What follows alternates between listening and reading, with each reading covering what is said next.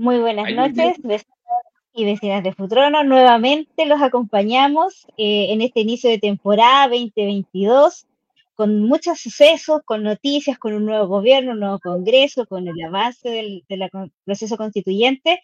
Y como entendemos que eh, ya pasó el momento de las vacaciones, hay que empezar a retomar la vía tradicional, por así decirlo. Así que a ustedes para informarles, para dialogar, para conversar y transmitir, por supuesto, sus preguntas, sus consultas y a la medida de lo posible las respuestas que también podamos darle. En esta noche eh, vamos a estar acompañándoles Patricio Noac, Juan Ramón y quien les habla. Muy buenas noches, chiquillos. Buenas noches. Buenas noches, bien. Nos quedamos pegados. No se peleen, no se peleen, hay espacio para todos. Esas fueron las vacaciones. Las vacaciones nos hizo estar aletargados, aletargados. Sí, venimos así como recién entrando. Un abrazo grande, un abrazo grande, Juan Ramón. Igualmente, pues un gusto estar con usted. Eh, yo en esta temporada lo acompañaré especialmente con el resumen constituyente. Así que aquí vamos a estar en Comunes y Silvestre poniéndonos al día de aquí al 4 de julio, que es cuando termina el trabajo de la Convención Constitucional, cuando tendrían que tener ya el proyecto de constitución para que sea aprobada dentro de septiembre, que es más o menos la fecha que tendría que realizarse el plebiscito de salida. Así que durante todo este proceso vamos a estarles comentando lo que se vaya aprobando, eh, las discusiones que se han dado, aclarando algunas dudas y esperamos de serle de utilidad a todos nuestros auditores y seguidores. Así es, así que partamos en tierra derecha nomás, Juan Ramón, porque el tema de la constituyente a todos nos causa un poquito de, extrañeza por un proceso tan nuevo y porque también en este momento va avanzando muy rápido. Ayúdanos a mm. entender un poquito en qué consiste. Ya, bueno, el, estamos ya en la parte de que se están aprobando las normas que van a ir al proyecto de constitución. Efectivamente, como bien dice Besaida, esto ha sido un proceso eh, rápido, eh, hasta vertiginoso, ¿no es cierto? Ha sido eh, que muchas veces las discusiones no se han dado en términos muy laxos, sino que todo ha sido medio apresurado. Igual por eso cuando comenzamos hablando un poco del tema de la convención, consideramos que igual el plazo de un año es poco para lo que se demora generalmente todos estos procesos a nivel comparado. Y, pero por lo visto no hay agua en la piscina como para ampliar ese plazo, así que los convencionales están trabajando como si no fuera a haber más plazo que el 4 de julio. De todas maneras, el primer plazo ya expira ahora, ¿no es cierto? el 4 de junio, 4 de mayo, el 4 de abril eh, expira el primer plazo establecido a nivel constitucional, que eran nueve meses, el 4 de abril. Ya eh, Elisa Quintero, ¿no es cierto?, que es la presidenta, solicitó la prórroga que daba por tres meses hasta cumplir un año, que sería el 4 de julio. Entonces, ahora a nivel bien macro, eh, hay tres partes. Las comisiones, que son las comisiones temáticas, que se acuerdan que las estuvimos viendo con Paola, ahí nos explicó las distintas comisiones permanentes. Esas comisiones hacen una propuesta de norma, propuestas de artículos al Pleno, que el Pleno es donde están todos los convencionales eh, constituyentes, en este caso 154, cuando en realidad eran 155, pero el señor Rojas Bade eh, renunció en consideración a lo que ya sabemos, ¿no es cierto? Entonces son 154. El Pleno tiene que aprobar la norma por dos tercios, que son, si es que no me equivoco, 103 votos, eh, para que efectivamente la norma que propone la, la comisión temática pase al borrador y eso pasa a otra comisión que es comisión de armonización. Entonces, la comisión temática, el pleno que aprueba la norma y comisión de armonización. Eh, y aquí en este tiempo hemos estado en propuestas que propone las comisiones que llegan al pleno. En algunos casos, algunas comisiones le ha ido mejor. Eh, como la Comisión de Justicia, el Sistema de Justicia, que tuvo una buena aprobación en las normas que ellos propusieron, y a otras comisiones le ha ido peor, como Comisión de Medio Ambiente, donde no se aprobó casi ninguna. Eh, y esto es porque, en definitiva, la integración de las comisiones no necesariamente eh, muchas veces van pensando en, en el Pleno. Entonces, hay hay comisiones que han tenido más éxito o menos éxito y eso va dependiendo de eh, la sensatez estratégica, por decirlo de alguna manera, de los integrantes de cada comisión. Y esta semana, lo que se aprobó, y, ah, y ah, espera, antes que se me olvide, entonces puede pasar dos cosas con las normas. Las aprueba el pleno y se van a la comisión de armonización o vuelven a la comisión que las propuso para que las reformule. E igual en el Pleno le dan indicaciones, entonces hay normas que salen de la comisión, en el Pleno se aprueban con indicaciones y pasan a la comisión de armonización, o hay normas que se rechazan y vuelven a la comisión para que sean nuevamente reformuladas. Como pasó esta semana con el Estado Social de Derechos, eh, que eh, fue rechazado por la, el constituyentes plurinacionales es que no me equivoco, que son como los ex de la lista del pueblo, más algunos de los pueblos originarios, que junto con la derecha, eh, paradójicamente rechazaron el concepto de Estado Social de Derechos, porque de mm. acuerdo a los plurinacionales eh, debería ser considerado como Estado social y garante de derechos. Eh, lo que se ha dicho por el lado del Frente Amplio es un error conceptual, puesto que Estado Social de Derecho implica que sea un Estado garante, entonces está implícito en el concepto mismo. Pero bueno, esa se rechazó porque no alcanzó los dos tercios, faltaron como tres, cuatro votos, y vuelve a la Comisión, eh, en este caso de Derechos Fundamentales. Pero sí se aprobó por la Comisión de Derechos Fundamentales una serie de normas, entre las cuales las que más salió en la prensa es la del derecho al aborto. Eh, que en términos estrictos dice es el artículo 16 que está integrado, no, es el, no va a ser este número en el proyecto de constitución, pero sí la propuesta del artículo 16 que es del epígrafe de derechos sexuales y reproductivos y dice lo siguiente, todas las personas son titulares de derechos sexuales y derechos reproductivos.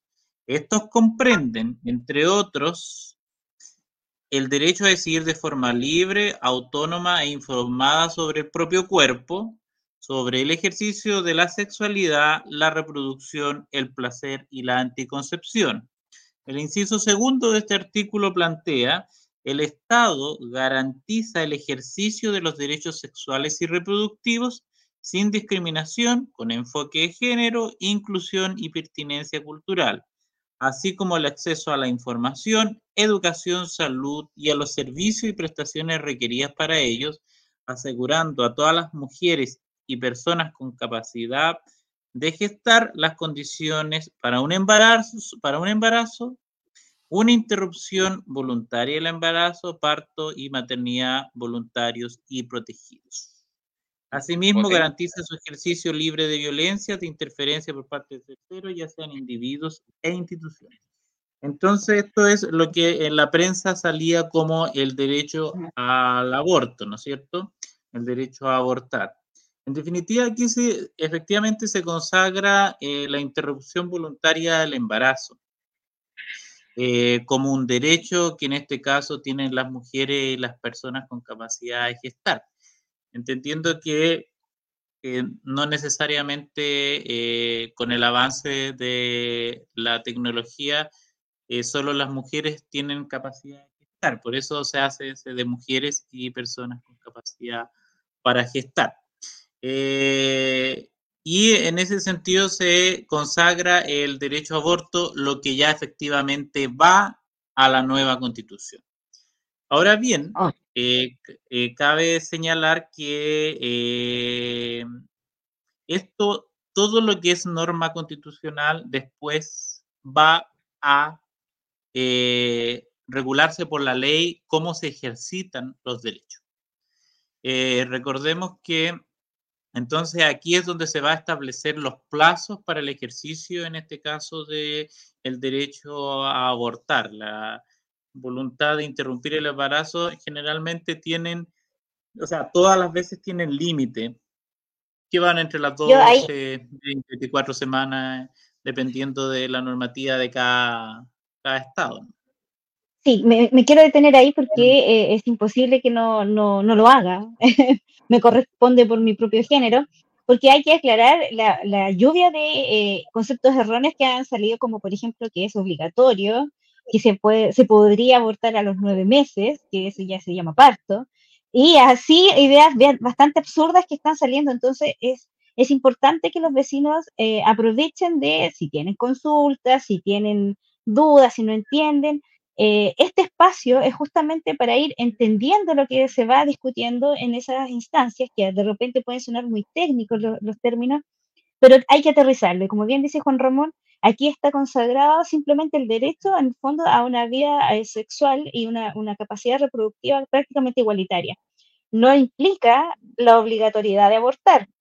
Y tampoco están establecidos, como bien dice él, eh, los plazos desde hasta cuándo eh, va a ser sano tanto para la madre como para la persona que viene por vivir y que no sufra, que no tampoco sea una situación traumática.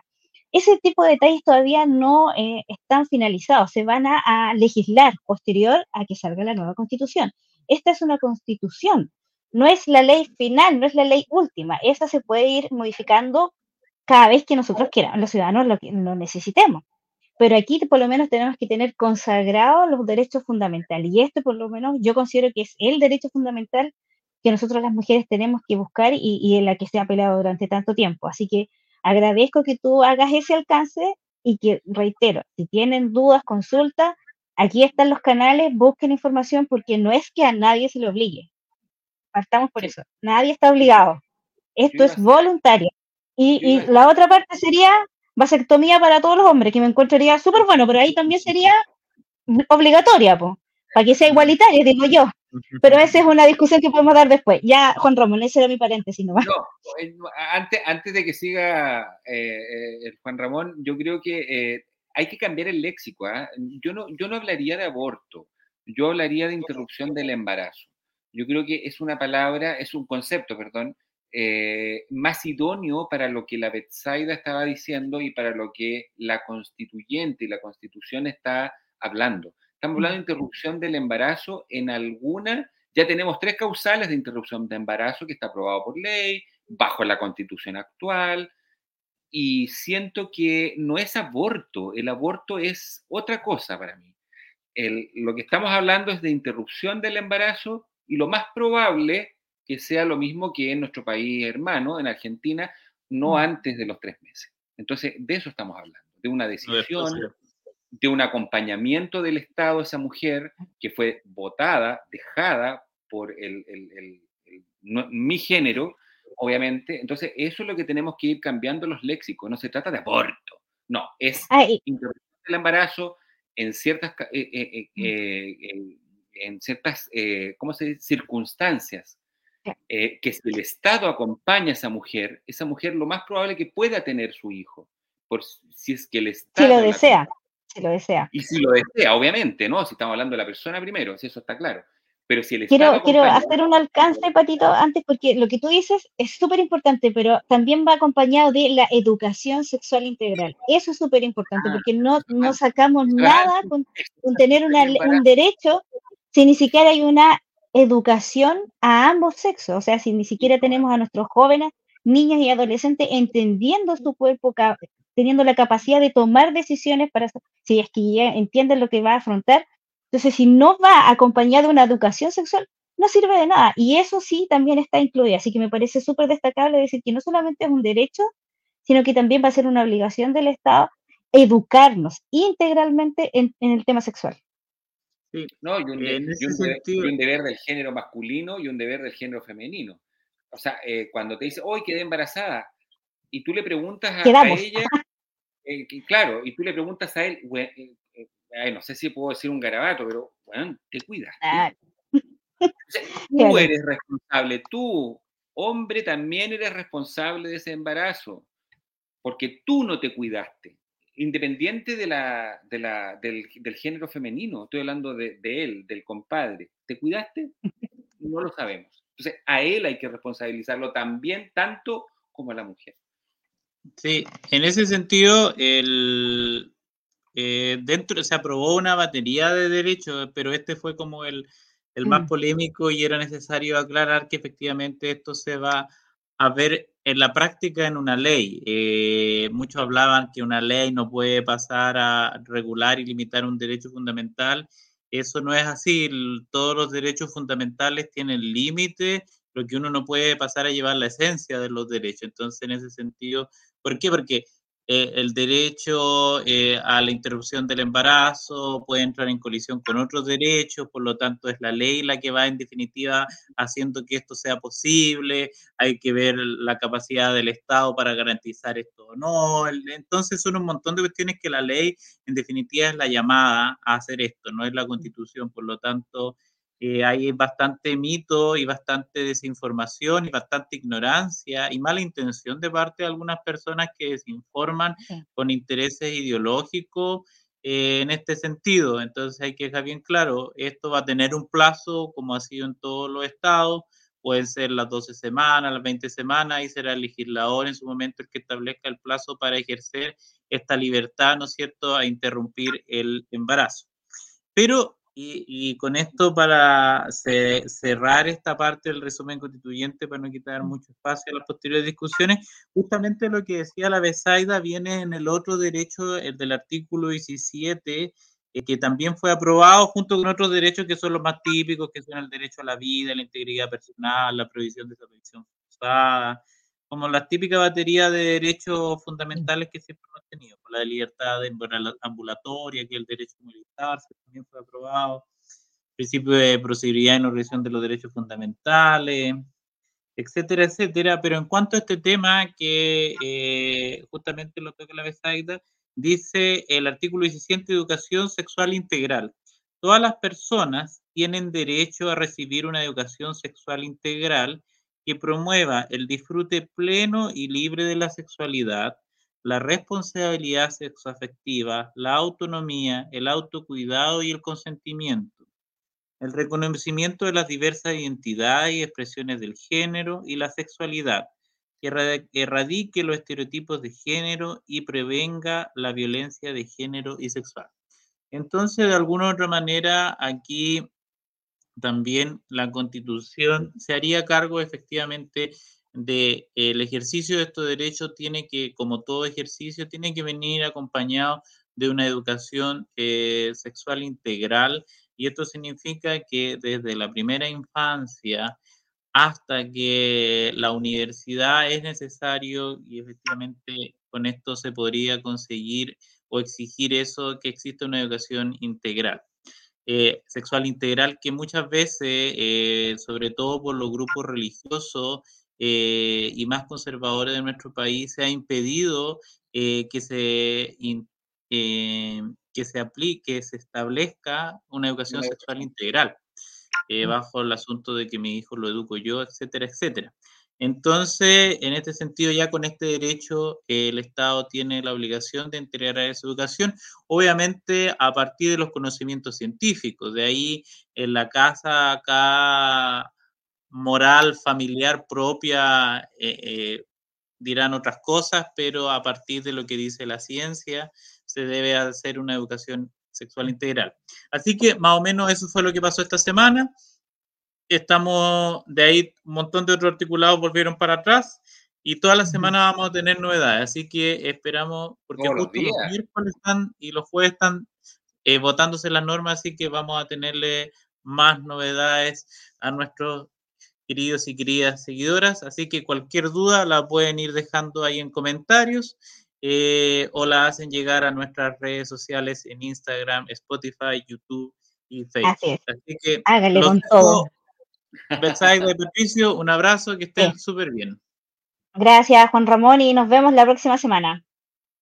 Bueno, ahí nosotros patitos tenemos, pero para charlar, para rato. Pero es, interesante que eh, los vecinos, con, como decíamos, con este proceso que en este momento está avanzando tan rápido, tan vertiginoso, eh, cualquiera se pierde, cualquiera que no esté las 24 horas ahí pegado al proceso constituyente, da media vuelta y se perdió 20 normas. Entonces es interesante que aprovechemos esta instancia de, que alguien se da el trabajo de hacer un breve resumen y así nos vamos enterando más o menos cuál es el hilo conductor. Mm. De partida, por supuesto, está más que interesante. Interesante porque, claro, el Juan Ramón habló recién del tema ambiental, el tema medio ambiente. Sí, aquí tengo la bitácora, estaba leyendo, y en realidad, mira, los derechos fundamentales ambientales, los tres primeros artículos fueron aprobados en plenitud. Eh, no vamos tan mal. Y tampoco es que se rechacen, como decía Juan Ramón, van a una comisión, eh, vuelven a la comisión para ser re-redactados y sean mucho más comentados y discutidos. Y esa es la confianza, y esa es la confianza que tiene que tener todo ciudadano chileno de que esto se está conversando desde la ultraderecha a la ultraizquierda, pasando por el centro, los matices y todo eso. Tenemos que tener confianza. Y eso es lo más importante. Eh, no voy a leer los articulados porque yo creo que la otra semana va a haber mucho más luz verde con respecto al, tema ambiental, eh, pero los tres articulados primero son re importantes. Así que... Sí. Como, como bien dice Patricio, todo está avanzando muy rápido. vamos a tener seguramente avances, como bien dices tú, en, en, cuando la comisión reciba nuevamente estas normas que fueron rechazadas en el Pleno la próxima semana probablemente van a ser nuevamente votadas en el Pleno y ahí veremos si eh, tenemos más avance en esto que ha sido bastante importante. Eh, hay que reconocerlo, la mayoría de los vecinos nos sentimos muy identificados con el tema medioambiental, en, el, tema de conservar nuestros recursos, conservar también el medio ambiente para los que vienen, no solamente explotarlo para el aquí y a la hora, sino que qué le vamos a dejar a los que vienen, qué clase de, de país le vamos a entregar a nuestros nietos, a sus nietos, qué calidad de agua, qué calidad de aire, qué medio ambiente le vamos a heredar. Así que ese es un, tema muy sensible y que va a ser súper interesante que lo tratemos la próxima semana. Yo creo que la otra semana va a estar súper intenso en el tema ambiental.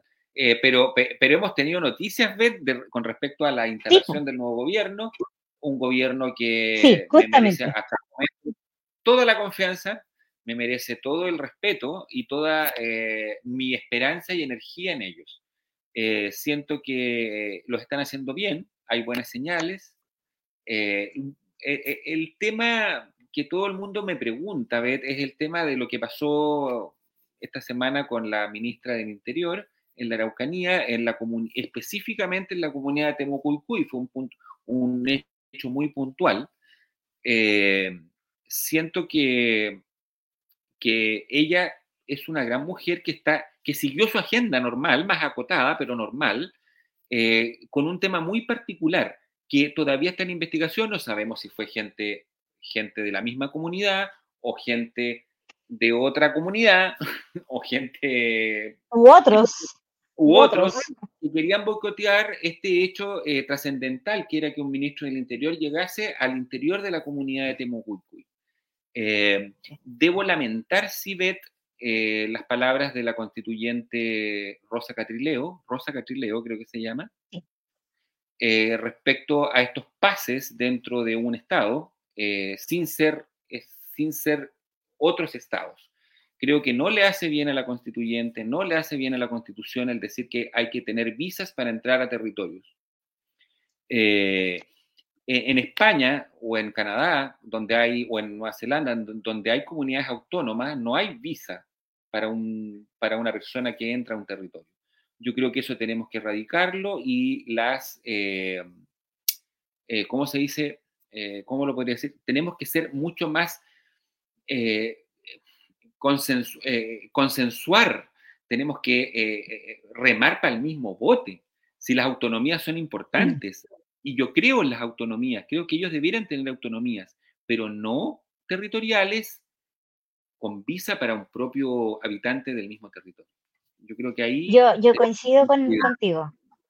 Y, pienso que pienso que Isquia, nuestra ministra Isquia, porque yo soy fan de Isquia, así que lo aclaro al tiro para que no haya, para que no piensen que hay sesgo. Sí hay sesgo, señores, abiertamente. hay sesgo. Y em, a mí me llamó mucho la atención las declaraciones que dijo, aquí no solamente hay violencia, hay violencia, evidentemente, por algo hay unos disparos al aire. Hay falta de Estado. Eso, me impresionó.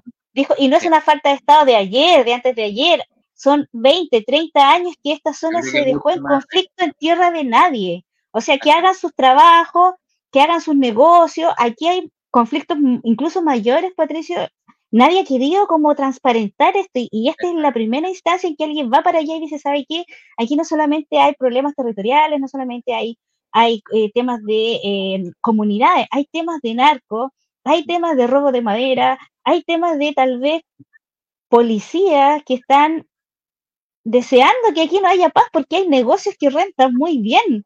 Entonces la paz, el diálogo, no a todos les sirve en esa zona. Los que ganan dinero, los que lucran ahí, no quieren paz, no quieren diálogo, quieren que se mantenga porque es así les sirve.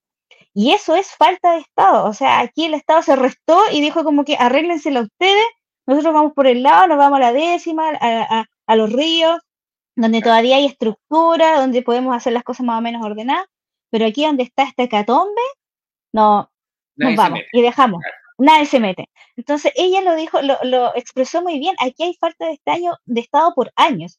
Y este es el primer instante y, el primer intento de empezar a sacar todas esas falencias o a desnudar esas falencias, mostrarlas y vemos qué hacemos. No lo van a solucionar en este periodo, es evidente, en cuatro años un, problema que se viene arrastrando de 30 a 40 años es imposible. No, ve, de la colonia, esto, esto viene de la colonia, estamos hablando de más de 200 años pero va más allá, o sea, me, refiero a que hay problemas económicos de negocios que tampoco van a querer soltar la capacidad de seguir haciendo lo que quieren en esa zona. Entonces, es iluso pensar que lo van a poder solucionar en uno o dos periodos. Este es un proceso largo, pero alguien tenía que hacerlo.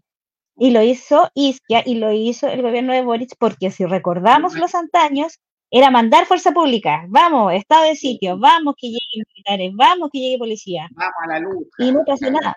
Y, el año pasado hubieron más muertos que en 10 años en esa misma zona. Lo más importante de todo, para que nuestros vecinos y vecinas de Futuro no entiendan la problemática, es que es, eh, la ministra de Interior, eh, Isquia Siches, nuestra ministra, eh, va a volver y va a seguir intentándolo, y va a seguir dialogando, y va a seguir yendo, y va a seguir teniendo reuniones, y va a seguir eh, comunicándose con las comunidades con las comunidades que realmente quieren este cambio, quieren autonomía. Yo soy partidario de las autonomías, BET, y que ellos tuvieran su autonomía, pero no significa que si tú vienes a Futrono, yo no te voy a dejar entrar, tienes que tener visa. no, yo pienso que sí. Tenemos que ser mucho más inteligentes porque es el Estado de Chile el que sostiene todavía esta, estos territorios. Por lo tanto, tenemos que conversar y dialogar. Lo que propone la ministra de Interior es lo que debemos hacer, conversar. ¿Qué es lo que quieres tú? ¿Qué es lo que quiere el Estado? ¿Qué es lo que quieren los chilenos? ¿Qué es lo que quiere la comunidad? O sea, eso es lo más importante, dialogar. Y lo, lo, lo que más me gusta de esto es que no sea Milana. La ministra de Interior no sea Milana. Va a volver y va a seguir intentándolo y lo va a intentar cuanto le dure su periodo de ministra del Interior, porque eso es lo que necesitamos, ver conversar. Esa es la tarea. Y poner, y poner en, en, el tapete mis necesidades económicas, sociales, de reconocimiento, de valoración, eh, eh, todo lo que tiene que ver con el territorio, pero no podemos hacer estos amagos que pueden ser de derecha, de izquierda, de centro, de las mismas, no lo sabemos, de no dejar entrar al Estado, porque el Estado es el importante, a mi gusto, para garantizar derechos, autonomías, desarrollo. En el fondo es eso. Y si no hay Estado, porque no hay Estado, en, la Araucanía es muy poco el Estado, eh, y en los ríos también, ¿ah? ojo, porque eh, ah, tuve, una videoconferencia recién respecto a lo mismo. O sea, tampoco en los ríos hay Estado, o muy poco. Eh, y necesitamos este tipo de mujeres, de personas que lo intentan una, lo intentan dos y lo van a intentar diez veces. Y hay que tener esa confianza. Disculpa que me haya pasado. No, no te preocupes. Sí, estamos iniciando la temporada y, y, este tema es muy rico en cuanto a, como lo, tú bien lo dices, a diálogo, a intercambio. ¿Qué es lo que necesitamos hacer? Necesitamos dialogar, intercambiar nuestras ideas, nuestras opiniones, como bien decís tú, eh, podemos tener distintas opiniones respecto a cómo, cómo hacemos el disfrute del territorio, la división, pero no en, que el Estado no puede no estar en una parte, no puede omitirse y por ende tampoco estas mismas personas que viven en esa zona tener la capacidad o tener la idea de que ellos son los dueños, porque claro, el Estado los abandonó durante tantos años que efectivamente ellos son los que ponen su ley porque no había nada, pero eso tiene que empezar a cambiar. ¿Y cómo se hace? No por imposición, que es lo que está tratando de hacer el presidente Boric y la ministra Isquia, sino que con diálogo. Y el diálogo no se hace a buenas y a primeras, se hace con tentonas, con ida y vuelta, vamos, se damos un poquito por una parte. Es lento, pero es el camino seguro, porque el, el, impuesto no ha servido nunca. La imposición nos tiene ahí, con un Estado ausente más ahora que están las redes sociales, estamos en otra era de la información, de las comunicaciones, tenemos que conversar. Yo creo que eh, voy a hacer un corolario, se llama la palabra, corolario del gobierno anterior. Eh, nosotros yo creo que fuimos abandonados hace dos años por el gobierno anterior. No hubo Estado, no hubo presidente, no había. No, 2018 se acabó el, estado, el gobierno que, eh, que, estaba en el momento. O sea, la delincuencia aumentó, la, el narcotráfico, o sea, todo lo que tiene que ver con el gobierno del señor Piñera eh, fue nefasto para nuestra sociedad, para nuestro país. Aparte de la vacunación, que fue lo único bueno parece que dejó, en términos concretos, y los 185 mil, y los 185 mil pesos de la, de la pensión básica, eh, no hubo Estado, no hubo presidente, no hubo una compenetración, no hubo un... no, fue, fue, un tipo súper eh, apático, no creía en nuestros problemas como país, y, el Estado funcionó, Chile funcionó por, por la inercia de lo que es el Estado. Quiero mostrar justamente porque, ay, me van a disculpar que haga estos cambios raros, porque eh, hay, hay, hay pequeñas diferencias, porque en la instalación del gobierno, eh, eh, en esos, ese fin de semana, yo creo que todos estuvimos vueltos locos con la cantidad de detalles, que el traje, que el lugar, que el presidente Boric se reunió con vecinos eh, de... Em, exacto, o sea, con pobladores, se, reunió con eh, dirigentes vecinales antes de ir al Congreso. Todo ese tipo de cosas que nunca antes se habían hecho son novedosas. Nos habla de una reconciliación un poco de, entre la clase política y eh, el ciudadano común y silvestre como nosotros. Y también esta semana eh, se han ido dando hitos históricos, como por ejemplo fue el de hoy día. Hoy día fue la primera marcha de estudiantes que fue justamente provocada por esta situación que hablamos eh, con Juan Ramón, la escasa o nula eh, educación sexual. Ha provocado que jóvenes que están en colegios que no son de mala calidad, que no son colegios que uno puede decir, bueno, es que no le alcanzan los recursos, tengan un comportamiento de acoso a compañeras o a compañeros ah, que no se justifica. Y eso generó una marcha. Los estudiantes hoy día fueron a marchar exigiendo que no, puedes, no puede suceder el día de, en esta fecha, que haya eh, jóvenes que se crean con derecho de manipular, manosear, toquetear, abusar de otros. Y esa marcha llegó hasta el ministerio y el ministro de Educación salió, bajó y habló con ellos. Primera vez que un ministro hace eso.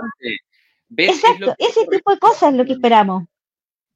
Necesitamos un Estado presente, un Estado no que me imponga, pero, sí que converse y dialogue con la comunidad, conmigo, contigo, con el vecino que nos está escuchando.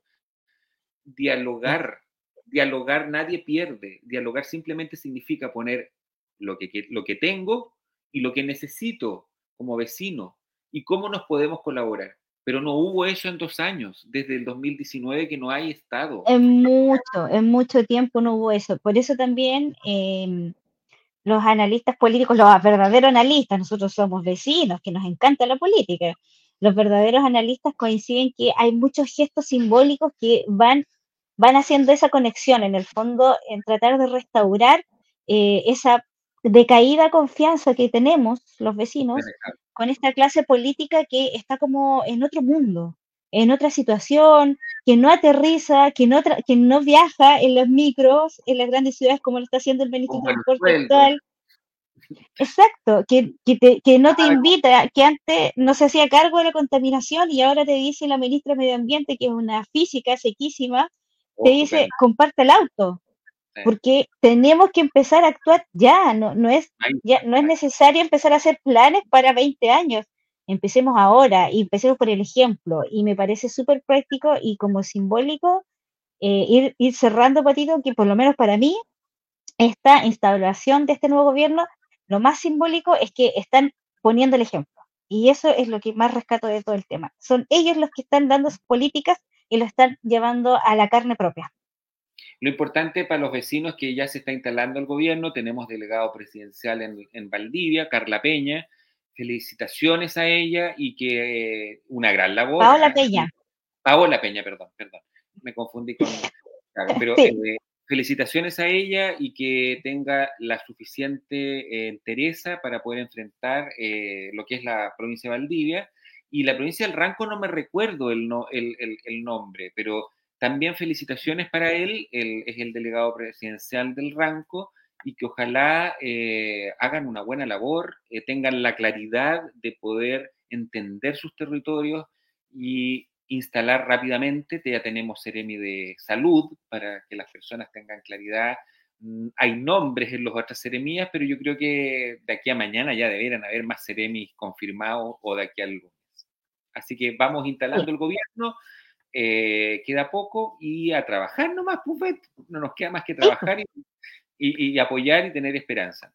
Los ciudadanos como el silvestre tenemos que seguir trabajando nomás como todo, eh, buen ciudadano, buen vecino, y los queremos invitar, eh, porque ustedes entienden que los programas para que sean entretenidos tienen que ser cortitos, para mm. que después queden con gusto más. Así que los invitamos para que la próxima semana eh, también a las 22 horas nos acompañe en un nuevo capítulo. Probablemente va a estar Paolita, Paola Soto, puede que esté Mario también. Nos vamos a estar turnando como siempre, pero siempre cuente con que va a tener su resumen constituyente y nos puede mandar preguntas, comentarios, como por ejemplo aquí estoy leyendo a Sandra Bustos, que justamente nos, nos saluda y nos dice que hay que eh, esclarecer que justamente el tema del aborto no es en cualquier momento, eh, no es a los nueve meses, eh, que hay que ir desmitificando todas esas ideas que en el fondo son para desinformar. Por lo mismo, vecinos, les, invitamos a que busque información, si necesita información, nos busque a través de nuestras redes sociales, estamos disponibles en la medida de lo posible, pero siempre el jueves a las 22 horas nos va a encontrar aquí y les agradecemos, por supuesto, su compañía. Patito. Un abrazo. y los domingos tenemos una segunda parte en radio para los que nos ven en la radio. Este domingo estamos con Paola Soto también eh, hablando de estos temas y hablando de la constituyente. Perfecto, así que ya saben, nos encuentran los domingos en la radio, los jueves vamos a, eh, subir este eh, programa a Instagram, a YouTube, a Spotify. O sea, excusa para no estar informado y no escuchar o ver como ni Silvestre no hay. La próxima vez nos vamos a encontrar y un abrazo gigante, porque de aquí y para todo Chile, por supuesto, con el cariño de siempre. Un besitos y nos vemos la próxima semana. Abrazos.